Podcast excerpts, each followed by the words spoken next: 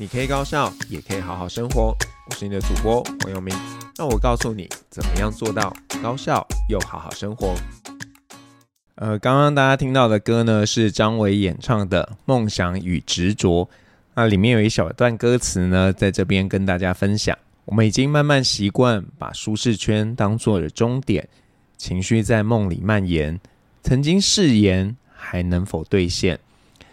那这里面呢，谈到这个呃梦想跟执着啊等等的，那我想今天呢就借着这个，想跟大家聊一聊，到底呢我们是该活在舒适圈，还是要做自我挑战？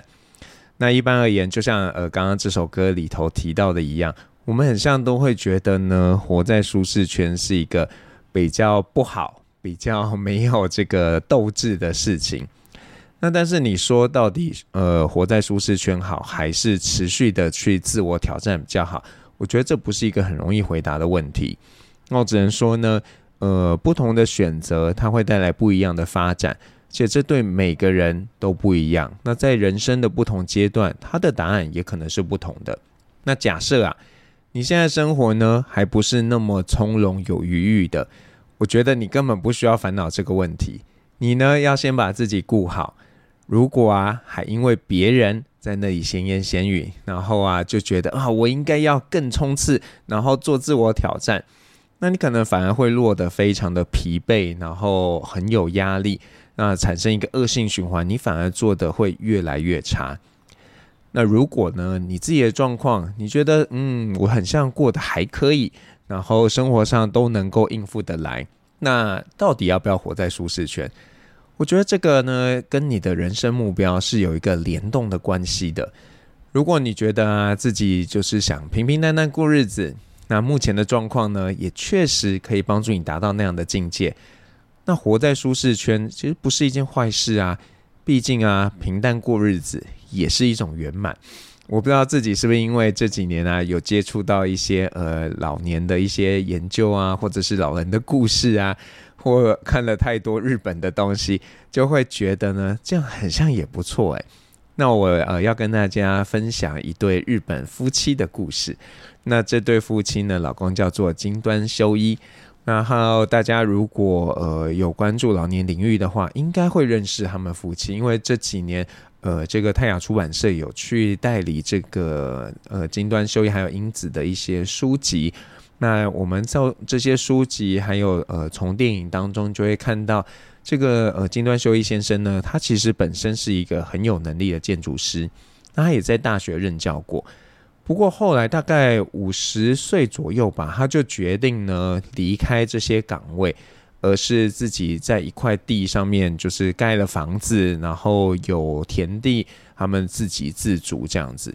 那只是偶尔呢，还是会参加一些设计案。那从这个他们的一个呃类似纪录片的影片里面，我会觉得，嗯，这样的生活其实也不错嘛。那很多时候呢，我们会觉得啊，这些平平淡淡啊，很像不太足够。我觉得是我们自己本身可能对于生命的意义带有一些偏见吧，会觉得啊，这种啊无欲求、无欲望啊，没有所求啊，就是不够认真啊，不够在意人生。但实际上不见得是这样的。那我觉得啦，我们的呢那个呃社会上大家认可的价值观，其实已经变了调了，就很像会觉得说一个人一定要很有名啊，或者是很有钱才是好的。但是不管是很有名气，或者是很有钱，这个呢其实都是一个相对性的一个现实啊。比方说以名气来讲，如果呢你啊一个人有一百个粉丝。那你是不是算一位名人？嗯，这个不一定嘛。那这其实取决于到底其他人有多少粉丝啊。如果啊别人呢都没有粉丝，然后呢你有一百位粉丝，那么你就是一个名人。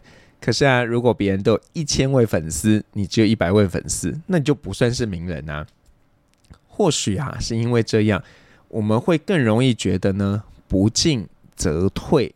这是一件非常明显的一个呃现实，那大家也会更有危机意识，觉得说啊，我我真的不能活在舒适圈哦，如果呢我活在舒适圈，我就会退步，所以啊，我必须要持续的精进，要自我挑战，不然呢，明天的我就会比今天的我是一个更没有价值的人。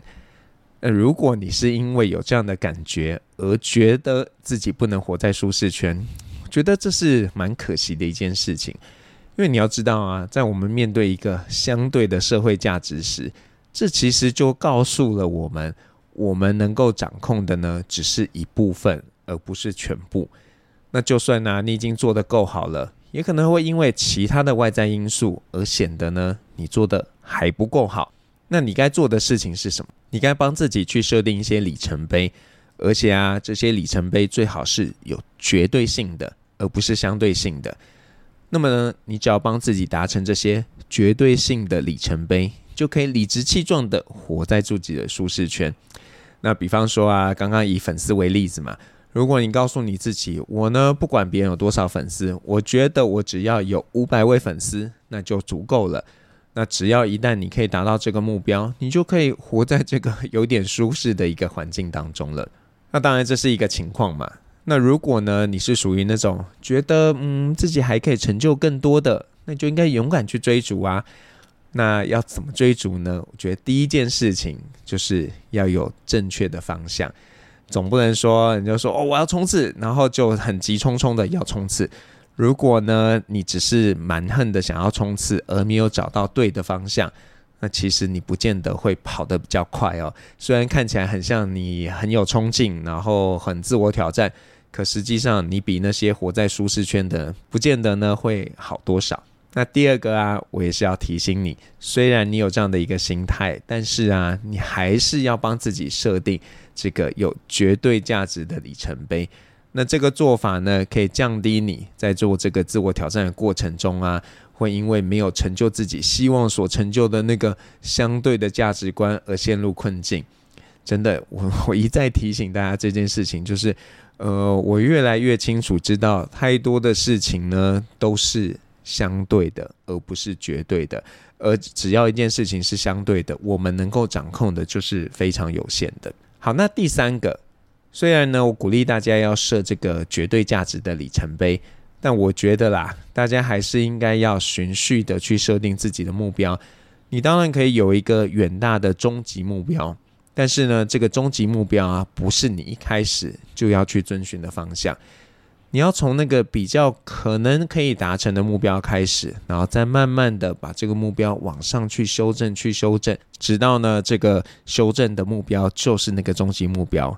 那当然也有可能，你达成一个阶段性的终极目标之后，你会发现，哎，我自己很像还可以成就更多。那最后，我想呢提醒大家一件事情，就是呢。虽然我们在做自我挑战的过程，我们很容易会获得这个成功。那成功呢，会让我们觉得啊很有成就感，会觉得生活是美好的。但是呢，这样的一个感受啊，绝对不是唯一可以让你觉得生活很美好的做法。那可能在我们现在的社会当中呢，都过于强调了你一定要得到更多，你一定要成就更多，然后你的人生才会是美好的。但实际上呢，你的人生是不是美好的，跟这些事情不必然有那个关系。如果你可以自己知道哦，你在什么样的位置，然后你拥有你该拥有的东西，而且呢，你是很知足的，那其实也是一种生活的美好。那如果你是 KKBOX 的用户呢，你接下来会听到一首歌，这首歌是萧亚轩演唱的《我就是我》。那里面呃有几句歌词特别想跟大家分享，他说到：“别告诉我你期待什么，我不会跟从，自己知道该往哪里走，我才会像我。美丽由自己做主，不要盲从，不由分说。对着镜子催眠造作，假假的美不适合我。”那我就想要用这个歌词来鼓励大家，就是当我们在犹豫。自己是不是要在活在舒适圈的时候，我想更多的是对于自己在追逐的价值观的一个不确定性。你会担心自己这样做是不是没办法满足社会对你的期待，是不是会输给别人？